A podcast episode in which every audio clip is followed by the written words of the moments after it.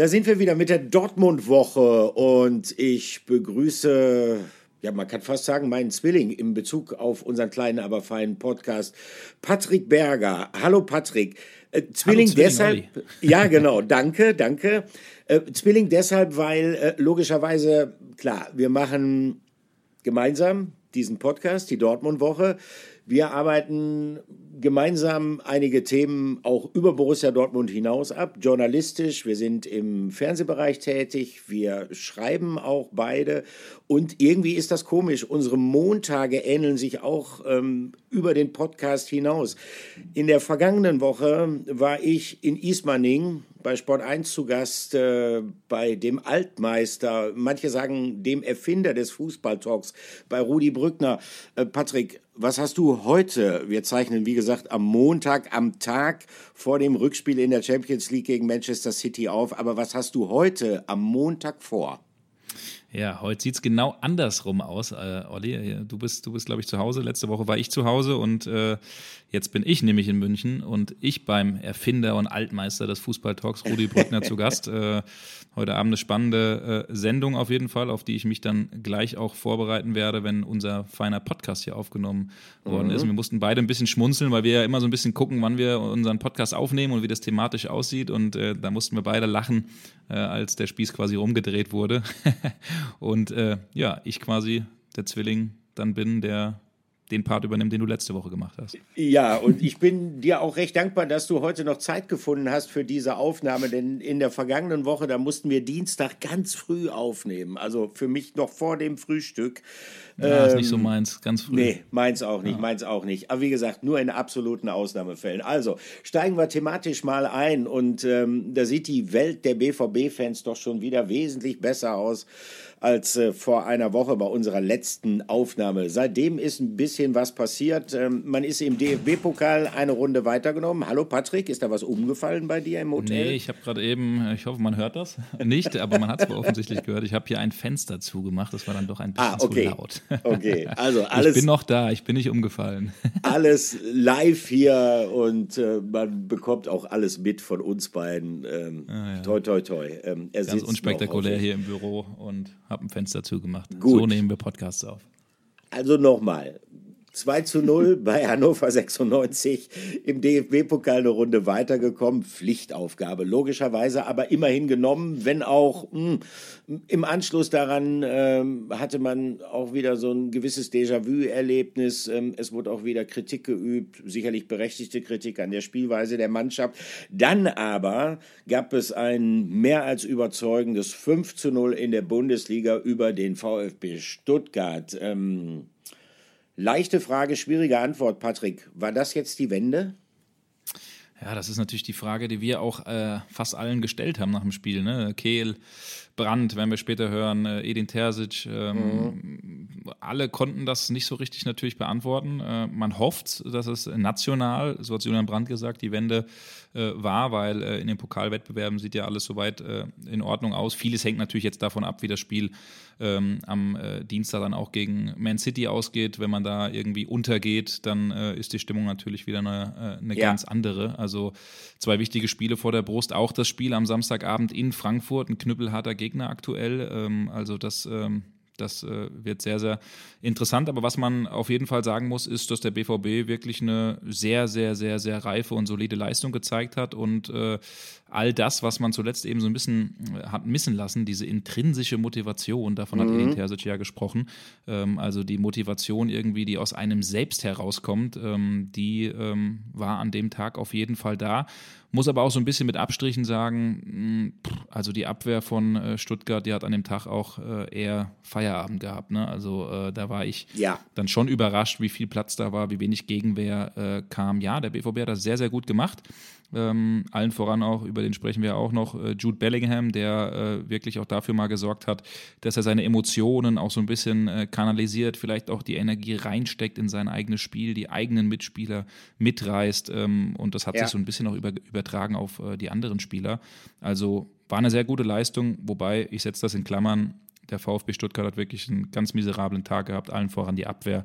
Deswegen muss man das alles erst bestätigen und dann kann man erst von einer Trendwende sprechen würde ich auch sagen, der VfB Stuttgart sicherlich äh, momentan ja auch mit einigen Problemen zu kämpfen. Der VfB Stuttgart war sicherlich auch sowas wie ein Aufbaugegner. Intrinsische Motivation, gutes Stichwort.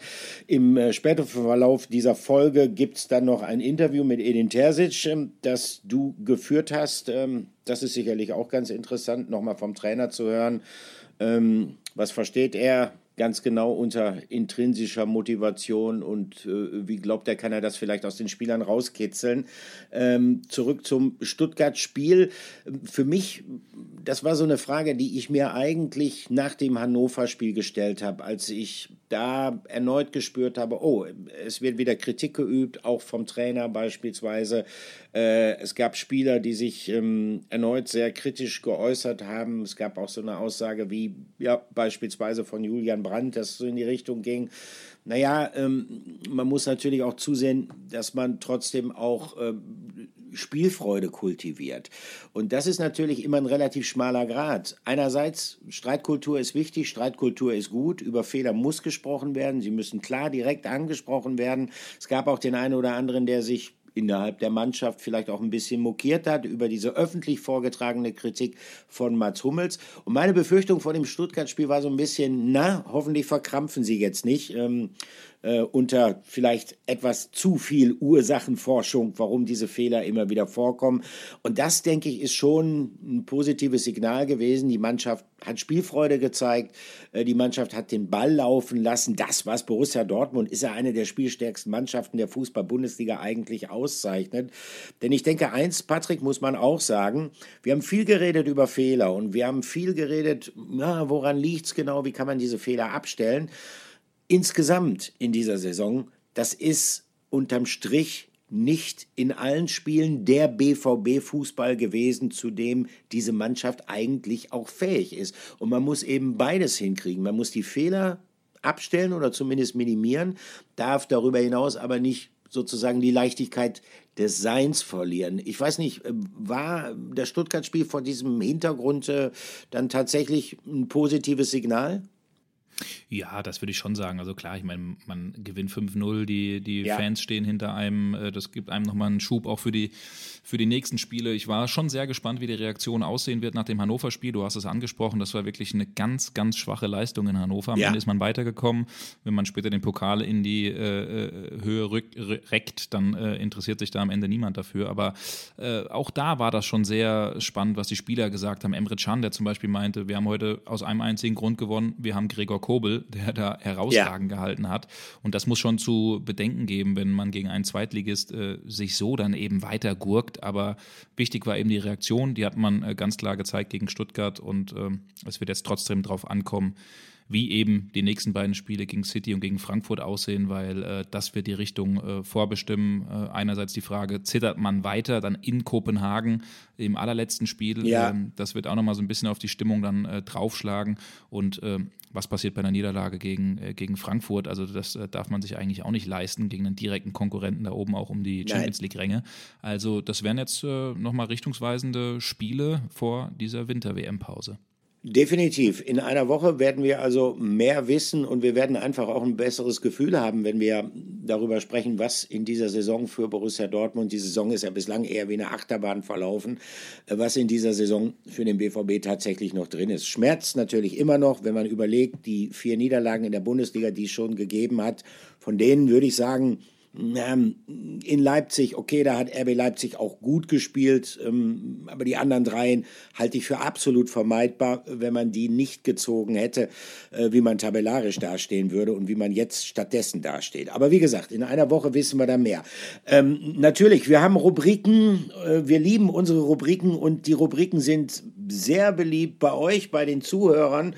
Und ähm, nach diesem Spiel ähm, war es für uns eigentlich keine richtige Frage, über die wir besonders lange diskutieren werden müssen. Ähm, das Einzige, was dagegen gesprochen hat, ähm, Mark Bellingham zum Spieler der Woche zu machen, war, dass wir ihn schon einige Male hatten. Aber ich glaube, ihr seht es ähnlich, wir kommen trotzdem nicht darum herum. Also, hier kommt der Spieler der Woche. Ja, Olli, mein lieber Zwilling, ich äh, korrigiere dich nur ungern, aber äh, ich weiß, es ist jetzt schon ein bisschen ja, später Nachmittag und ich bin auch nicht mehr so komplett aufnahmefähig. Aber wenn mich nicht alles täuscht, hast du gerade eben Mark Bellingham gesagt. Das ist natürlich der Echt? Papa und Berater Ja, von Jude. ja, Äh, ja. ja. Ah, ja, aber ah, das hat einen haben Grund. ja, genau, das hat nämlich einen Grund. Wir haben nämlich äh, hier vor dieser Podcast-Folge, das machen wir immer, dass wir einfach noch mal ein paar Minütchen sprechen ähm, und äh, zumindest noch mal kurz ein, zwei Themen abstimmen und dann einfach losquatschen. Ähm, und da haben wir gesagt, wir wollen ein bisschen auch über den Papa von Jude Bellingham, über Mark sprechen. Das Genau. machen wir jetzt sofort.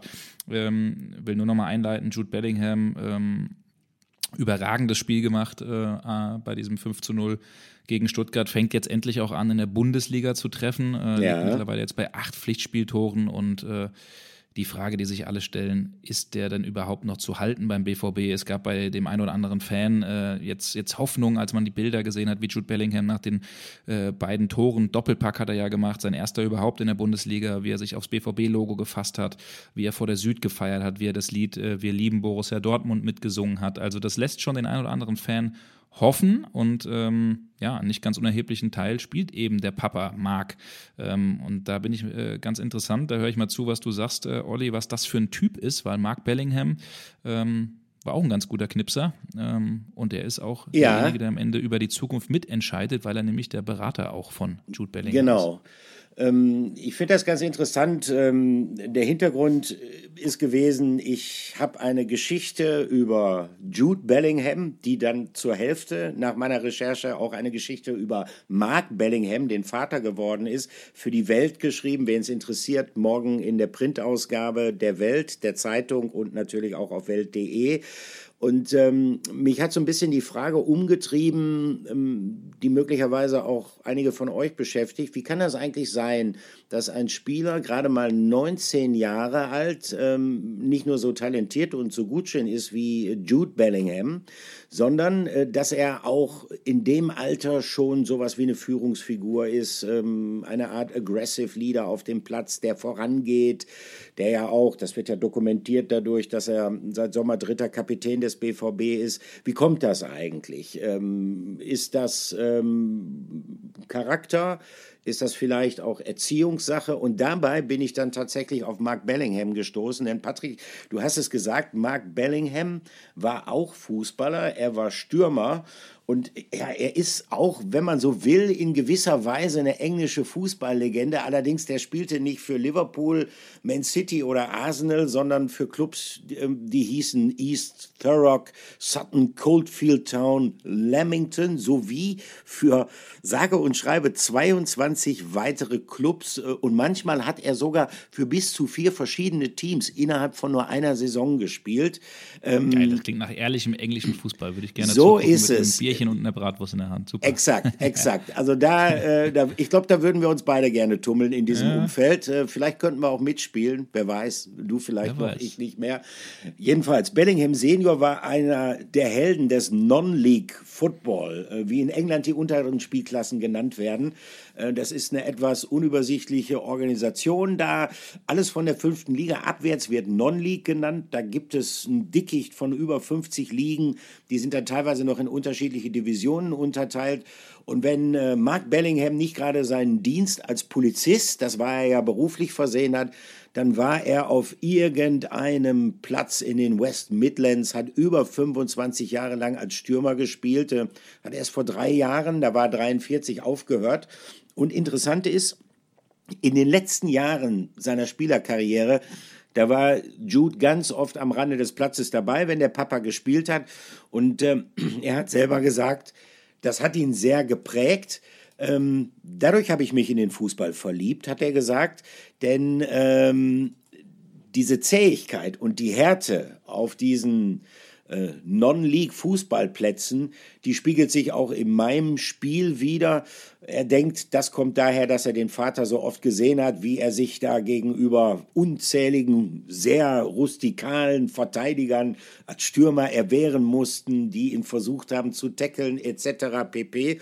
Und ähm, möglicherweise hat er sich, ähm, das ist so ein bisschen meine Theorie, äh, meine These, die ich daraus gezogen habe, auch diesen eher rauen Umgangston, der auf diesen äh, Plätzen in, in den West Midlands im, im unterklassigen Fußball geherrscht hat, angeeignet. Also wenn man ihn manchmal so schimpfen sieht und hört, da könnte man sagen, ja, da ist auch so richtig der Charme der Kreisligaplätze noch aus ihm herauszuhören, natürlich auf England bezogen. Also möglicherweise ist das tatsächlich so, weil ich meine schon, nichts gegen die Nachwuchsleistungszentren, alles gut, alles schön, aber äh, sagen wir mal, äh, sowas wie äh, Stressresistenz und Reife, das kannst du natürlich nicht in Seminaren erlernen, denn wenn du tatsächlich in eine Situation kommst auf dem Platz, wo du unter Druck gerätst, wo du massiv Stress verspürst, dann hilft dir theoretisches Wissen häufig auch nur theoretisch. Also das finde ich ganz interessant, dass er tatsächlich jemand ist, der ähm, sich geprägt fühlt von diesem unterklassigen, von diesem erdigen Fußball. Und das ist möglicherweise eine seiner großen Stärke und das ist Teil seines Charakters geworden. Total, zu 100 Prozent. Und ich finde die Geschichte sowieso äh, klasse. Du sagst, du sprichst gerade an. Natürlich hat Birmingham City auch eine Akademie und ein Leistungszentrum, Klar. aber auf einem anderen Niveau als diese ich sage jetzt mal, gezüchteten Jungs äh, in, bei Manchester City, bei, äh, bei PSG, bei äh, Chelsea, wo, wo das wirklich Hochglanz-Leistungszentren äh, sind, sondern das ist ja. Äh, wirklich schon ein Stück weit auch ehrlicher Fußball, der muss sich ja durchsetzen.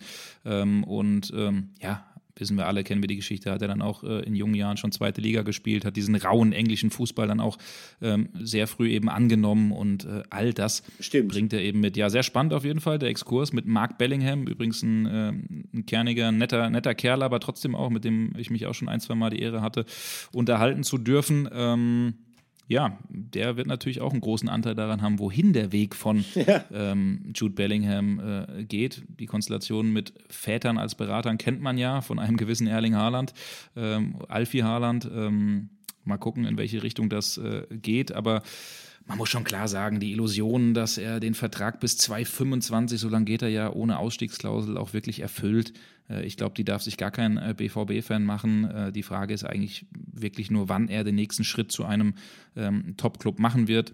Man City ist sehr, sehr interessiert, Liverpool ist sehr interessiert, Chelsea ist sehr interessiert, Real Madrid. Bei Chelsea haben wir jetzt allerdings so ein bisschen auch aus dem Umfeld von Jude Bellingham gehört. Chelsea ist jetzt nicht so die Wahl, zu die es ihn irgendwann mal zieht. Das sind dann eher andere Vereine. Ähm, klar, der BVB tut alles dafür, dass, äh, dass äh, der Spieler gehalten wird. Es wird demnächst auch, das haben wir auch schon ein paar Mal gesagt, dann Gespräche geben äh, bezüglich äh, der Gehaltsaufbesserung. Ähm, ja. Auch alles, alles nichts Neues. Ähm, ja, Sebastian Kehl hat trotzdem auf die Frage gesagt ähm, nach dem Stuttgart-Spiel, äh, da hatte ich sie ihm nämlich gestellt ähm, in der Medienrunde, wo die anderen Kollegen auch dabei waren. Ähm, das weckt natürlich Begehrlichkeiten noch mehr. Und da hat er gesagt, klar, aber der Auftritt jetzt äh, weckt nicht äh, weniger oder mehr Be Begehrlichkeiten als ohnehin schon. Ähm, darauf sind, wir, sind wir vorbereitet. Und er hat schon gesagt, ähm, er kann sich bei uns weiterentwickeln und bei uns auch den nächsten Schritt gehen. Und deswegen hofft man natürlich beim BVB, dass man ihn überzeugen kann. Sehr groß, würde ich jetzt sagen, äh, dürfen die Hoffnungen am Ende nicht sein, auch wenn die immer mal wieder so ein bisschen auch natürlich geschürt werden von, von Jude selbst. Die Szenen, viele Fans nehmen sich das zu Herzen, wenn er da mitsingt, ich habe es eben angesprochen, oder auch auf, auf das Wappen zeigt. Er fühlt sich total wohl beim BVB, mhm. klar. Am Ende haben wir aber auch schon oft thematisiert, kommt es natürlich darauf an, auf die sportlichen Erfolge. So, insgesamt, ähm, das ist vielleicht eine, eine neue Info, die wir äh, hier auch nochmal besprechen wollen Klar, wie sich für einen absolut seriösen Verein gehört, ist es intern schon so, das haben wir auch gehört, dass sich der BVB schon äh, nach einem Bellingham-Nachfolger umsieht. Äh, da ist auch klar skizziert von äh, Sebastian Kehl auch an die neue Scouting-Abteilung, die ist ja neu umstrukturiert worden, äh, auch mit äh, Sebastian äh, Krug, Laurent Bousser, der, der, der, der auch mitwirkt. Das ist ja oben jetzt so ein neues Team nach dem Abgang von Markus Pilava und da ist man schon natürlich dabei, neue Talente sich anzugucken und zu schauen, wer denn dieser mögliche Bellingham dann irgendwann sein kann, weil eins ist klar, wenn er im Sommer sagt, Leute, ähm, hier es nicht weiter, ich habe ein Top-Angebot, ich gehe, dann will der BVB natürlich nicht, äh, nicht äh, schlecht vorbereitet sein und das wird er auch nicht. Ähm, deswegen ähm, ja, ist das eine Geschichte, die, glaube ich, aus Vereinssicht natürlich normal ist, aber schon auch irgendwo interessant ist. Namen haben wir da noch nicht gehört, aber was der BVB auf jeden Fall kann, ist immer ein neues Talent dann auch aus dem Hut zaubern. Äh, das äh, hat man eindrucksvoll in den letzten Jahren auch gezeigt, Olli. Ja, ich frage dich das äh, nochmal, das habe ich ja schon oft gesagt. Glaubst du, dass es, dass es wirklich am Ende dieses Happy End geben könnte, dass er über 2023 hinaus bleibt? Schwierig. Ich glaube, es wird schwierig, so wie er performt. Ähm, die Entwicklung, die er speziell auch in, in dieser Saison mittlerweile acht Pflichtspieltore hat, in jedem Champions League-Spiel getroffen. Diese Entwicklung, die er da genommen hat, äh, wenn die sich so fortsetzen wird, äh, sehe ich da eigentlich kaum Möglichkeiten. Ähm, klar, das ist äh, wieder etwas, was bei dem einen oder anderen Fan äh, für, für, für Blues sorgen wird, logischerweise auch nachvollziehbar.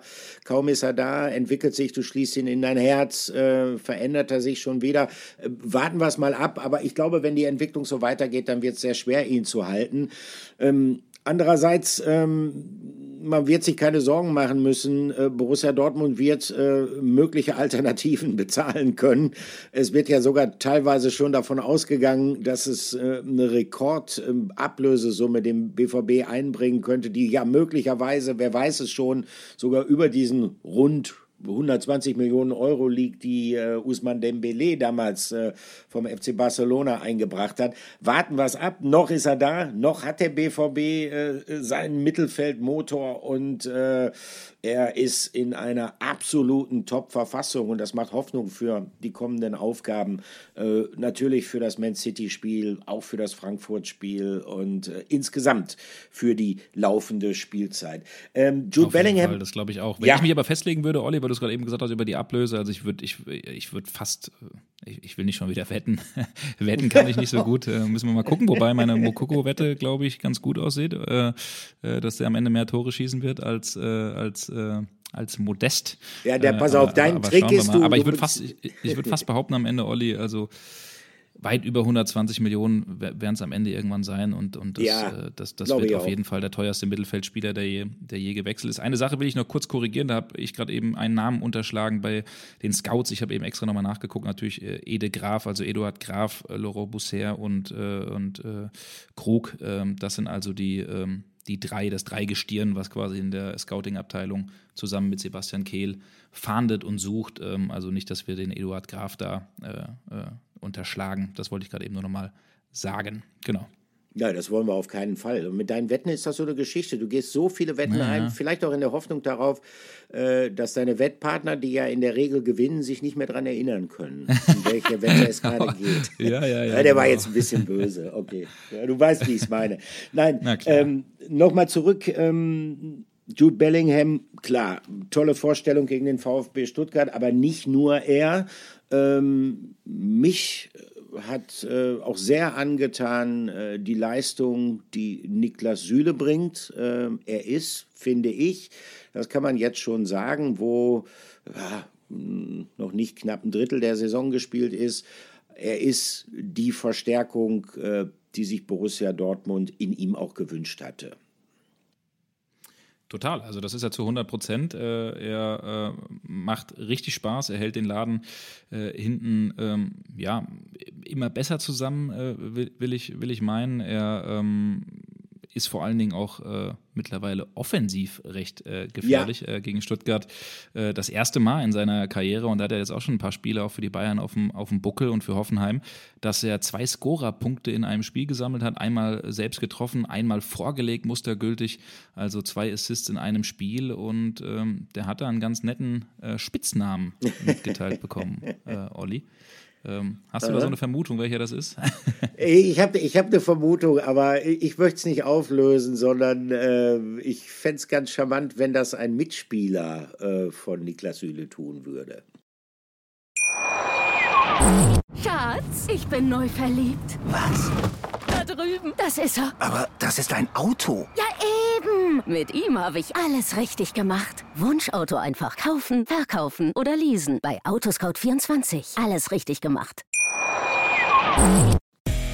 Der Name Solinho kommt nicht von ungefähr. Ist der so getauft? Solinho auch bei euch äh, in der Mannschaft. Was ist der Grund? Das, das ist Solinho. Ähm, nee, ich, äh, Niki hat, ähm, ist wirklich das sieht man vielleicht ihm manchmal gar nicht so an, aber ist technisch hochversiert und äh, zeigt im Training manchmal ganz andere Facetten, die man, die, äh, als die man vom, von ihm kennt äh, aus, aus Spielen. Und ähm, ja, hat es heute über Außen gemacht. Ich glaube, hat auch gezeigt, oder hat sich da zumindest bewiesen. Und ähm, ich habe schon vor dem Freistoß gesehen, er hatte Rafa ein, zwei Mal angewiesen, dass er den Ball unbedingt haben will. Und er hat er natürlich auch muskelgültig bekommen. und äh, ja, aller Stürmermanier Manier dann auch ähm, eiskalt verwandelt. Ja, Sylinho, also so heißt er dann und das ähm, hat natürlich Julian Brandt gelüftet ähm, in einem sehr launigen Postmatch-Interview nach dem Spiel gegen äh, Stuttgart. Ähm, ich muss sagen, ich hörte mal davon, dass er Sylinho genannt wird, aber äh? dass es wirklich äh, der Fall ist, dass weil er eben so unglaubliche Dinge auch im Training macht und so eine gute Technik hat. Äh, das war mir dann doch ein bisschen neu, ähm, was aber der ein oder andere weiß. Ich denke mal, eingefleischte BVB-Fans wissen es, Niki Süle hat in der Jugend äh, ganz früh auch ein bisschen weiter vorne gespielt, auch durchaus offensiv. Und deswegen ist er mit einem gewissen Offensivmotor ähm, äh, ausgestattet, hat er jetzt hinten rechts auch wieder ausgeholfen, das sehr, sehr gut gemacht. Und schon gibt es auch äh, die ein oder andere Diskussion und Leute, die sagen, das wäre doch auch was unter Hansi Flick bei der Nationalmannschaft. Ne? Mhm. Und überlegt dann mal, vielleicht ist dann irgendwie Innenverteidigung, weiß ich nicht, Hummels, Schlotterbeck und rechts noch der Süle, dann hat man einen ganzen BVB-Block. Ähm, aber wie würdest du das sehen, Olli? Ähm, bin ich mal gespannt, was du da sagst. Also könnte das auch in der Nationalmannschaft was sein? Hinten rechts war jetzt beim BVB. In den Spielen hat er es ganz gut gemacht. Und er hat es ja auch schon ja. mal bei Hansi Flick äh, bei den Bayern ab und an gemacht, hinten rechts zu spielen. Ne? Ja, grundsätzlich könnte ich mir das vorstellen. Ähm, es hat ja auch schon ähm, Turniere gegeben, wo ähm, Innenverteidiger dann auf einer Außenverteidigerposition gespielt haben. Ich erinnere mich, ähm, das war, ich glaube, 2014 ähm, Hövedes, mit ne? Hövedes, genau. Ja. Äh, mhm. Allerdings glaube ich, für das, was Hansi Flick vorhat, äh, kommt das eher nicht in Frage. Aber ich glaube, äh, er wäre der Letzte, äh, der sich gegen einen vielseitig verwendbaren Spieler, äh, und das ist Süle, im Defensivbereich äh, wehren würde. Ähm, er ist, ähm, Niklas Süle, ein sehr geschickter Spieler. Er hat, du hast es gesagt, eine gute Technik. Ähm, er, ich finde das auch immer wieder interessant und fast schon beeindruckend, wie er es schafft, seinen ja recht wuchtigen Körper sehr geschickt einzusetzen. Also schafft es ja immer irgendwie zwischen Ball und seinen Gegenspieler zu kommen. So vermeidet er es auch häufig faul zu spielen. Das ist ein Problem, was ich vielleicht bei anderen Innenverteidigern, auch hochgehandelten Innenverteidigern in der Nationalelf gelegentlich sehe. Hm, Antonio Rüdiger beispielsweise. Also ähm, Niklas Süle äh, überzeugt mich wirklich sehr. Und ich fand das ganz lustig mit dieser Spitznamengeschichte, Sylinho für ihn. Das erinnert mich ganz spontan daran, dass ähm, Guido Buchwald während der Weltmeisterschaft 1990 von seinen Mitspielern den Spitznamen Diego bekommen Diego. hat, weil er halt im, im Mittelfeld eingesetzt worden ist. Ist ja auch ein klassischer Innenverteidiger gewesen, Diego Buchwald oder Guido Buchwald. Komme ich schon wieder durcheinander mit den Vornamen. Und ähm, dann im Mittelfeld hat er richtig stark gespielt, hat technisch sauber gespielt, wichtiger Mann für den Spielaufbau dann auch gewesen und der wurde dann halt Diego genannt. Äh, so ein bisschen ironisch gemeint, aber mit ganz viel Wahrheit behaftet. Und das gilt genauso für Sylinho. Ähm, wir müssen allerdings, äh, wenn auch nur kurz über jemanden reden, äh, mein Gott, für den sind unglaublich viele Begriffe schon gefunden worden. Naturwunder, Wikinger, äh, Heiland etc. Ihr wisst alle, wer gemeint ist. Er kommt übrigens zu Besuch, der Erling Haaland. Also hier ist unser Highlight der Woche. Erlinho Haalandinho, um bei Sylinho zu bleiben. Ne? Der, der kehrt zurück ähm, nach Dortmund. Ähm, ja, BVB-Fans mussten ja schmerzlich auch äh, ja, mit verkraften, zu was der imstande ist, in Manchester bei diesem unglaublichen Tor, ja. wo er über alle hinweg geflogen ist und das Ding noch irgendwie in seiner Art und Weise reinbekommen hat. Ähm, er kehrt zurück nach äh, Dortmund Dienstagabend. Das ist äh, deshalb für uns das Highlight, weil es einfach ein ganz, ganz interessantes äh, Spiel werden wird. Ähm, ich rechne nicht damit, dass äh, es Pfiffe gegen ihn gibt. Wir wissen alle, wie er ähm, ja dann auch äh, beim letzten Spiel in der letzten Saison vor der Süd gefeiert wurde. Ähm, er hat sich da würde ich sagen, schon auch in großen Teilen eigentlich ordentlich verhalten und hat jetzt auch nie irgendwie einen großen, großen Hehl dann auch draus gemacht, dass es für ihn vielleicht ein Stück weit ähm, weitergeht. Ähm, es wird ganz interessant. Björn Gulden ähm, kommt ja aus dem gleichen Ort wie Erling Haaland, kennt den Vater schon sehr, sehr lange, ist der Puma-Chef, ist auch im Aufsichtsrat beim BVB. Es gibt die Puma-Loge, die so ein bisschen überhalb unserer äh, Presseplätze äh, ist. Da haben wir jetzt gehört, äh, wird Björn Gulden auch die ganze Familie Haaland, auch mit Alfie, der ja letztes Jahr oder in den letzten Jahren immer beim BVB dann dort an der Loge saß, yeah. einladen. Es werden einige Leute von City da sein, die ja auch äh, von Puma ähm, gesponsert werden. Und äh, dann kommt es da wirklich zu so einem, ja, zu so einer Versammlung äh, im, im alten Wohnzimmer von, von Erling Haaland. Und ich bin echt gespannt, ja, wie diese Rückkehr wird und ob man diesen, dieses Monster in Anführungszeichen überhaupt stoppen kann, weil das ist wirklich un unglaublich. Und ich muss sagen, dass er so einschlägt bei Guardiola und in England, das habe ich echt nicht erwartet. Also da sage ich auch ganz offen, da habe ich ein bisschen Zweifel gehabt und äh, gesagt, das wird auch ein bisschen dauern, bis er das Spiel adaptiert. Und ja, dann haut er ja. da einen Rekord nach dem anderen raus. Das ist ja unglaublich. Also das ist wirklich äh, fast schon nicht zu glauben, äh, wie schnell das gegangen ist, äh, wie schnell der da war. Das zeigt einfach nochmal seine großartige Klasse. Und ähm, gleichzeitig wird an der Stelle, denke ich, auch mal ein Kompliment die Mannschaft äh, von Manchester City fällig, die es natürlich auch sofort erkannt haben, wie man spielen muss, um einen Erling Haaland in Szene zu setzen. Äh, da hatte ich so ein bisschen Bedenken, weil die Mannschaft ist natürlich lange gewohnt, gewohnt war, auch ähm, mal ohne eine klassische Neun zu spielen, wenn sie wie in den vergangenen Jahren mit Gabriel Jesus vorne gespielt haben. Das war ja auch eher so ein, ja, ein Kombinationsspieler, obwohl schon auch ein Stürmer. Ähm, das war ein ganz anderes Spiel als das, was natürlich gefordert ist, damit man ähm, die Stärken von Erling Haaland ähm, richtig in Szene setzen kann. Und äh, diese Symbiose gelingt Man City richtig gut, überhaupt keine Frage. Man City und Erling Haaland. Allerdings, wir dürfen auch nicht vergessen, äh, Borussia Dortmund hat gegen Manchester City bei den letzten Spielen nie schlecht ausgesehen. Ich erinnere hier nochmal an das Hinspiel.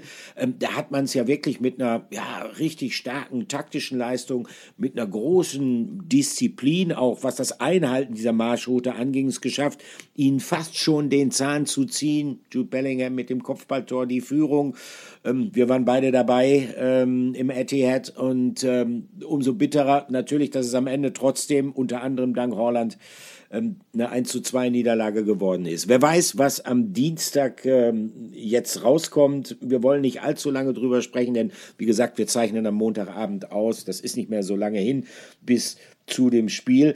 In jedem Fall wird es allerdings sehr, sehr wichtig sein, ähm, dass die Mannschaft A, alles in die Waagschale wirft, dass sie nochmal eine deutliche Leistungssteigerung gegenüber dem Stuttgart-Spiel zeigen wird. Und dass vor allem es keinerlei Zweifel geben darf hinsichtlich ähm, der taktischen Disziplin, ähm, hinsichtlich des Einhaltens der Strategie. Und da wären wir bei einem interessanten Gespräch, das du, Patrick, äh, mit dem Cheftrainer des BVB geführt hast, mit Edin Terzic, äh, Stichwort intrinsische Motivation.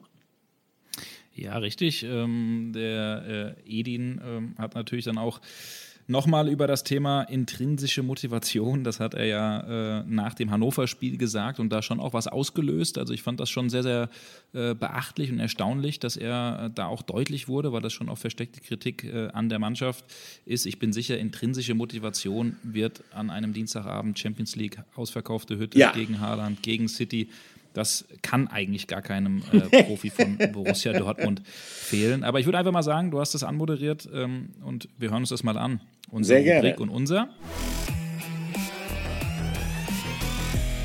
Interview der Woche. Ihnen herzlich Glückwunsch zu einem überzeugenden 5-0-Sieg. Ähm, gefällt Ihnen das Wort Befreiungsschlag? Nein, ähm, weil äh, wir wissen, dass wir Siege einfahren müssen. Das ist uns in den letzten drei Spielen in der Bundesliga nicht gelungen. Es war heute ein guter Start. Ähm, wir haben uns vorgenommen, heute eine überzeugende Leistung zu zeigen, dass wir nicht uns auf das Prinzip Hoffnung verlassen, dass der Gegner hoffentlich ein bisschen weniger Intensität zeigt oder dass wir hoffentlich heute mit ein bisschen weniger Aufwand den Sieg einfahren können, sondern wir wollten das eintauschen gegen Überzeugung. Und ich finde, das ist uns sehr gut gelungen. Ähm, durften dann natürlich auch früh in Führung gehen, das hat dann auch nochmal geholfen. Aber ich finde, es war eine richtig gute Leistung und wir hoffen einfach, dass wir darauf aufbauen können und jetzt eine Serie starten können. Sie haben in den letzten Tagen sehr viel gefordert von der Mannschaft. Sie auch schon offen kritisiert und gesagt, dass die intrinsische Motivation auch bei ihr fehlt. Und so ein bisschen auch gesagt, äh, sie sind nicht doof, aber müssen immer wieder daran erinnert werden. Hat es denn heute Klick gemacht? Kann das heute der springende Punkt gewesen sein, wo die Mannschaft Sie vielleicht auch verstanden hat? Ja, das wird man, wird man sehen. Auch das müssen wir zeigen. Ähm, also es ist jetzt nicht so, dass ich der Mannschaft intrinsische Motivation abgesprochen habe, sondern ich habe gesagt, dass es phasenweise so wirkt. Ähm, aber es geht darum, dass wir in den letzten Tagen sehr viel über uns lesen mussten und sehr viele Fragen gefallen lassen mussten, dass wir sehr viel gesprochen haben. Aber ich finde, heute haben wir eine kleine, gute Antwort gezeigt. Aber auch das war heute. Es geht jetzt darum, das konstant zu zeigen. Wir dürfen nicht vergessen, heute, auch heute standen wieder mit, mit Yusufa ein 17-Jähriger, mit Jude und mit ähm, Gio zwei 19-Jährige und Karim ein 20-Jähriger auf dem Platz. Dass man, dass man da natürlich vielleicht auch ein bisschen mehr Geduld haben muss, aber äh, die haben wir nicht, äh, sondern die, die, die nehmen wir uns, sondern wir wollen wir wollen halt wirklich äh, schnellen Erfolg haben, das, das steht außer Frage. Und deshalb werden wir an den Themen weiterarbeiten. Sie haben die junge Rasselbande jetzt selbst schon angesprochen. Äh, gibt einem schon ein gutes Gefühl, wenn man so vier talentierte Jungs hat und vor allen Dingen mit Gio Reyna jemanden, äh, dem, glaube ich, ein, richtiges, äh, ein richtiger Stein dann auch vom Herzen gefallen ist. Äh, ja, Gio hat in den letzten zwölf Monaten viel leiden müssen, ist immer wieder zurückge zurückgeworfen worden durch, durch äh, seine Verletzung. Äh, es ist schön, dass wir ihn jetzt in den letzten Spielen immer einwechseln konnten, dass er so ein bisschen Selbstvertrauen tanken konnte durch die Kurzeinsätze, um ihn dann heute von Beginn an zu bringen. Und er hat es heute richtig gut gemacht, so wie alle anderen auch. Ich finde, es war eine richtig gute Teamleistung. Es war jetzt nicht ein Tor dabei, das ein Solo aus 60 Metern war und jemand vier oder fünf Spieler stehen ließ, sondern wir haben zu dritt die Bälle erobert. Äh, wir haben dann nochmal kombiniert zusammen, um genug Zeit zu haben, um in die Box zu kommen kommen. So wollten wir die Wahrscheinlichkeit erhöhen, dass, dass wir auch effektiv sein können. Ähm, darüber haben wir gesprochen in den letzten Tagen. Das hat heute sehr gut funktioniert, aber auch da geht es, äh, das zu bestätigen. Abschließend ein Wort vielleicht noch zu Yusufa Mokoko. Nach dem Tor ist er auch wieder zu Ihnen gerannt. Wir sind ja auch dafür bekannt, sehr, sehr viel in diesen Tagen auch mit ihm zu reden. Ähm, am 18. November kann er seinen Vertrag dann selbst endlich unterschreiben. Sind Sie nach wie vor guter Dinge, dass der BVB auf jeden Fall der richtige Verein ist? Und wie sieht es da aus? Ja, ein Wort ja. Was macht Sie so zuversichtlich? Ja, Yusufa ist, äh, ist nicht nur ein herausragender Junge, sondern ein richtig guter Fußballer. Und er hat einen Weg eingeschlagen mit uns, äh, bei dem wir ihn begleiten. Ich glaube, es ist, es so, dass wir von Yusufas äh, Qualität profitieren, aber er auch von uns, dass wir in der Lage sind, jemandem wie ihm diese Möglichkeit zu geben, auf diesem Level zu performen, sich zu verbessern, zu lernen. Und das merkt man halt einfach. Er ist total lernwillig, er gibt total Gas und er hat, hat heute wieder ein richtig gutes Spiel gemacht, hat viele Bälle aufgelegt, war an vielen Toren beteiligt, hat sich dann belohnt mit dem Tor so darf er gerne weitermachen. Ja, das klingt alles schlüssig, das klingt alles äh, sehr logisch und nachvollziehbar, was Edin Terzic da sagt. Ähm, Frage ist nur, haben die Spieler das auch verstanden, was er von ihnen verlangt, was er da einfordert. Ähm, das kann man natürlich äh, jetzt nach dem Stuttgart-Spiel alleine äh, nicht eindeutig und mit großem Indianer-Ehrenwort und Ja beantworten, sondern das müssen natürlich äh, die kommenden Wochen, Monate, das muss die komplette Saison zeigen. Was glaubst du, Patrick? Ja, ich bin da irgendwie auch noch ein bisschen, ein bisschen skeptisch. Ich finde auch, das habe ich ja gerade eben schon gesagt, ganz so oft, äh, ich finde gut, dass Edin Terzic das anspricht. Ich finde es wichtig. Ich finde auch absolut wichtig, dass das Mats Hummels mal angesprochen hat, auch wenn Emre Can sagt, er ist ein anderer Typ, er regelt das intern. Das, das, das ist natürlich auch in Ordnung. Wichtig ist, es muss geregelt, es muss angesprochen werden. Ähm, ich habe da trotzdem so ein bisschen meine Zweifel, weil diese Konstanz äh, eben seit Jahren das Problem ist beim BVB. Aber sie können mich ja, äh, ich bin ein schlechter Wetter und Tipper offensichtlich, vielleicht bin ich auch ein schlechter in die Zukunft Blicker. Sie können mich ja eines Besseren belehren. ja, äh, ich, in dem Fall würde ich sogar, obwohl ich drücke dir für all deine Wetten die Daumen, aber in dem Fall äh, würde ich ähm, die Daumen dafür drücken, dass die Spieler des BVB dich da tatsächlich eines Besseren belehren. Es muss doch endlich mal äh, fruchten, es muss doch endlich mal tatsächlich auch rein in die Spielerköpfe. Also äh, irgendwie, ich weiß nicht, so oft sprechen wir darüber und äh, so oft sprechen wir auch mit BVB-Spielern darüber, die dann in der Regel auch selbstkritisch sagen, ja, genau, das ist so, das ist so und wir arbeiten dran. Und dann kommt es trotzdem immer wieder zu, ja, manchmal nicht erklärbaren Rückschlägen, ähm, weil irgendeiner nicht zum Kopfball hochgeht oder irgendeiner wie Karim Adeyemi in Hannover halt da auf die Idee kommt, in der eigenen Hälfte einen Rückpass per Hacke zu spielen. Also ähm, sagen wir mal so, ähm, es muss besser werden. Es muss einfach besser werden. Wir versuchen jetzt wirklich mal positiv zu denken. Auf jeden Fall. Olli, wir sind fast schon am Ende angelangt, ja. ohne natürlich äh, eine, eine wichtige Rubrik noch äh, zu unterschlagen, die in den letzten Malen ähm, der ein oder andere Fan schmerzlich vermisst hat, und zwar deine Rubrik. Was hast du uns heute mitgebracht? Ja, ich habe gedacht, ähm, weil am Samstag ja ein sehr interessantes Spiel in der Bundesliga ansteht. 18.30 Uhr, äh, Flutlichtspiel, Eintracht Frankfurt gegen Borussia Dortmund. Äh, zwei Traditionsvereine, Fußballherz, was willst du mehr? Das wird sicherlich äh, eine sehr, sehr prickelnde Atmosphäre geben. Und es sind zwei äußerst ambitionierte Vereine, momentan ja auch tabellarisch in unmittelbarer Nachbarschaft zu finden die Eintracht sogar knapp vorm BVB, 20 Zähler, Dortmund einen dahinter. Also man kann eigentlich nur sagen, im Hinblick auf dieses äh, tolle Spiel, auf das ich mich persönlich auch sehr freue, ist eigentlich alles angerichtet. Und dann habe ich mich mal gefragt, äh, was könnte man eigentlich machen aus der Historie zu Borussia Dortmund in Kombination mit Eintracht Frankfurt. Und da ist mir sofort ein Spieler eingefallen, der eine wichtige Rolle für beide Vereine gespielt hat. Äh, er ist äh, ein Frankfurter Junge und ähm, ich glaube, die allermeisten wissen, wen ich meine. Der pendelte sozusagen, der war im Umlaufvermögen, der pendelte immer hin und her. Also äh, der wird wahrscheinlich ziemlich oft über die A45, die Sauerlandlinie gefahren sein, von Dortmund nach Frankfurt und wieder zurück. Die Rede ist natürlich von Andy Möller und äh, dem wollte ich mich mal widmen. Also, hier ist er, der. Flashback der Woche. Also, die Rede ist von Andy Möller. Andy Möller, einer, wie ich finde, der besten Fußballer in der Historie von Borussia Dortmund, war gleichzeitig aber auch immer jemand, der so ein bisschen polarisiert hat. Äh, viele haben, wenn sie den Namen Andi Möller hören, immer noch dieses Bild äh, äh, vor Augen, wie er und Lothar Matthäus sich gegenüberstehen und Lothar Matthäus sozusagen diese Heulsusen-Geste macht. Also Andi Möller musste auch viel einstecken. Ähm, Andi Möller hat auch einige Fehler gemacht, aber ich glaube, über äh, die Klasse dieses Fußballers gibt es keine zwei Meinungen. Und ähm, diese, diese, diese Ambivalenz bei ihm, gleichzeitig ähm, ein, ein wirklich mehr als begnadeter Kicker zu sein, äh, auf der anderen Seite auch jemand zu sein, der gerne mal einen Fettnapf mitgenommen hat, äh, die äh, taucht mehrfach in seiner Karriere auf. Der kam ja im Alter von 20 Jahren von Eintracht Frankfurt zu Borussia Dortmund. Ähm, er galt äh, damals, er ist in der Winterpause 87, 88 zum BVB gekommen.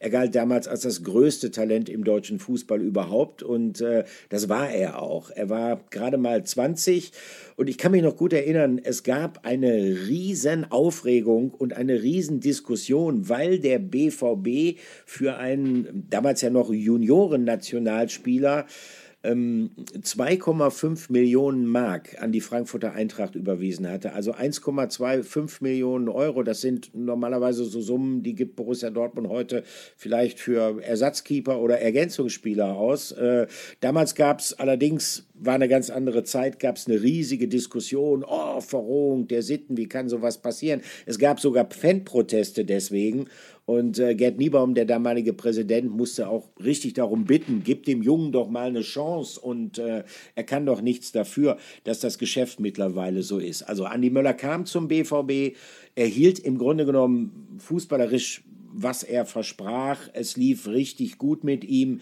Er wurde äh, gemeinsam mit dem BVB 1989 DFB-Pokalsieger, einer ähm, der ja vielleicht wichtigsten, nicht der größten, aber der wichtigsten Erfolge in der jüngeren Geschichte von Borussia Dortmund, weil das so ein bisschen die Initialzündung war, was dann später in den 90er Jahren passierte mit diesen großen Erfolgen, zwei Meisterschaften, Champions League Gewinn, die auch wiederum eng mit Andy Möller verbunden war. Aber äh, Andi Möller wäre nicht Andi Möller, wenn es zwischendurch nicht auch Irrungen und Wirrungen gegeben hätte. Er hatte unter anderem ähm, seinen früheren Jugendtrainer und Vertrauten mitgebracht, Klaus Gerster, und der wurde dann Manager bei Borussia Dortmund, ähm, obwohl er in diesem Genre überhaupt keine Erfahrungen hatte. Also das war ein zusätzliches Bonbon, das man sozusagen ähm, der Firma Möller da noch gegeben hatte.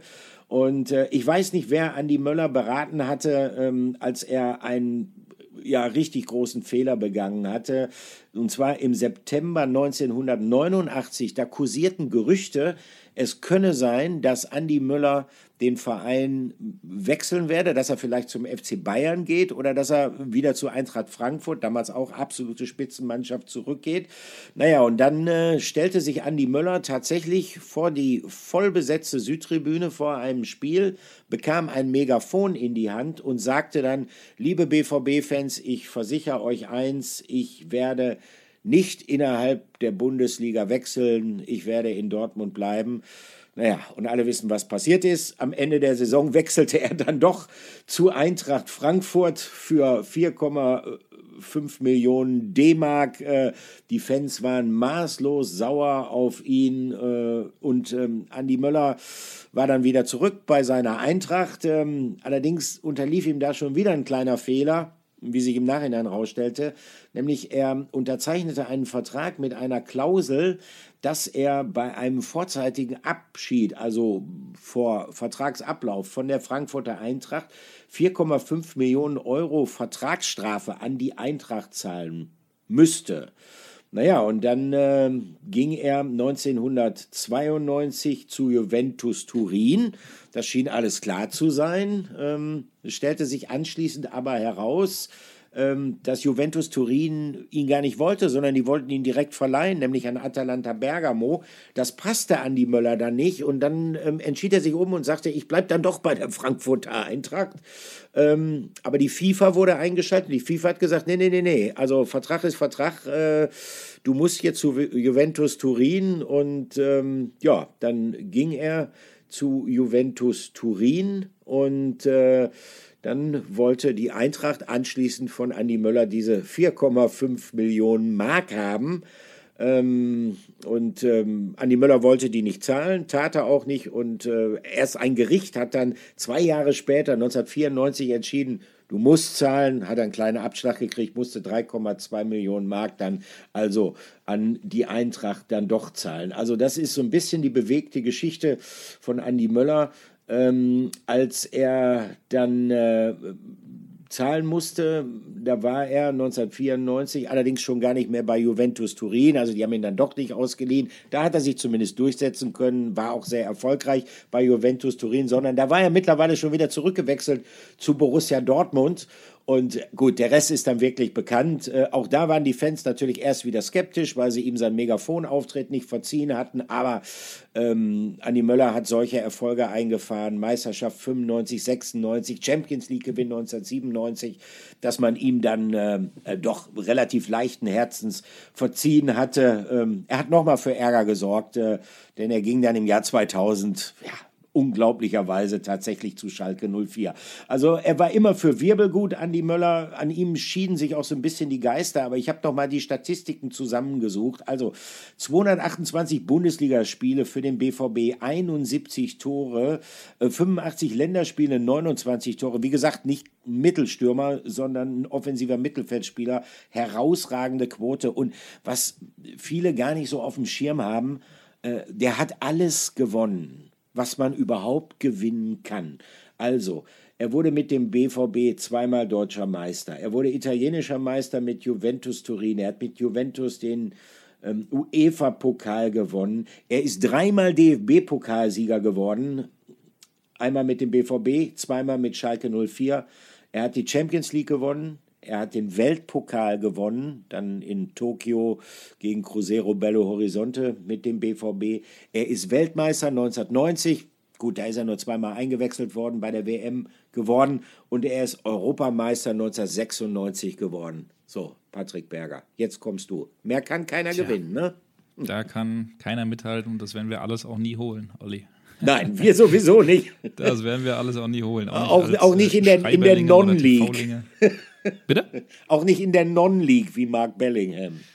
Auch nicht in der Non-League. Nein, auch nicht in der Non-League. Nein, aber wirklich äh, überragend und äh, ich finde es auch immer wieder sehr, sehr spannend, da zuzuhören, was du dann doch alles so auch miterlebt hast. Natürlich äh, kenne ich Andi Möller auch noch. Natürlich äh, mhm. habe ich ihn auch spielen sehen und ist er mir ein Begriff. Aber natürlich war ich nie so nah dran, äh, wie du das äh, warst, alleine aufgrund der, der Altersgeschichte. Aber dass er natürlich ein herausragender Fußballer war, ja. das, äh, das ist natürlich äh, absolut klar. Olli, vielen, vielen Dank für diesen, Ja. wie immer, sehr kurzweiligen und spannenden Exkurs. Wir sind am Ende angekommen einer Mhm. Folge. Wir haben extra gesagt, wir straffen es ein bisschen, aber äh, haben doch wieder eine gute Dreiviertelstunde geredet. Aber ähm, Ja, das schaffen auch, wir äh, irgendwie war ja nie. auch wieder was dabei. Ne? Ja, das stimmt. Wir werden halt fürs stimmt. Reden bezahlt, ne? Olli? So ist es, so ist es. Ich bin übrigens, äh, bin übrigens, aber ich glaube, das habe ich schon mal gesagt. Ich bin äh, wirklich sehr stolzer Besitzer einer Originalkrawatte, einer Original BVB-Krawatte von gesagt, Anni Möller, ja. genau. Die hatte mir nach dem Champions League-Sieg 1997 mal zukommen lassen. Habe Wo hängt die? noch. Im Büro? An einem besonderen Platz? Äh, ja, die hängt also schräg hinter mir, hängt die im, am Regal. Die ist etwas elegant um das äh, Regal gebunden worden. Ich habe sie noch nie getragen, würde ich auch nie machen. Ich wollte gerade sagen, die ziehen wir irgendwo bei einer, bei einer Meisterfeier oder beim Champions League Sieg Ja, des genau. BVBs an, wenn es ein Bankett gibt, ne? Dann kannst du sagen, hier. Ja, ah, ja. Ja, das könnte eine Träumen Idee darf man ja mal. Genau, das stimmt. Vielen, vielen Dank, wir sind am Ende angekommen. Zwei spannende Spiele, die äh, äh, vor der Brust sind. Äh, wir werden sie beide, wir Zwillinge, Olli, gemeinsam äh, natürlich verfolgen. Genau. Nächste Woche wieder drüber sprechen. Ich freue mich sehr, kommt gut durch die Woche und bis bald. Alles klar. Und dir viel Spaß bei Rudi Brückner. Macht's gut. Vielen Ciao. Dank. Ciao.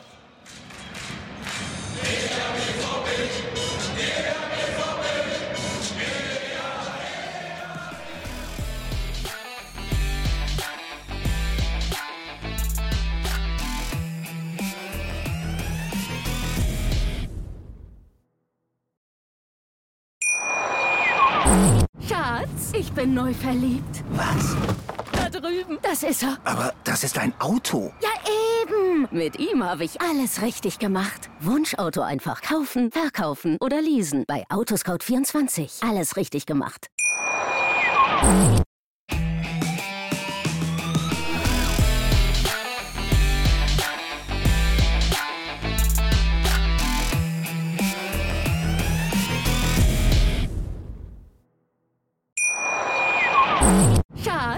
Ich bin neu verliebt. Was?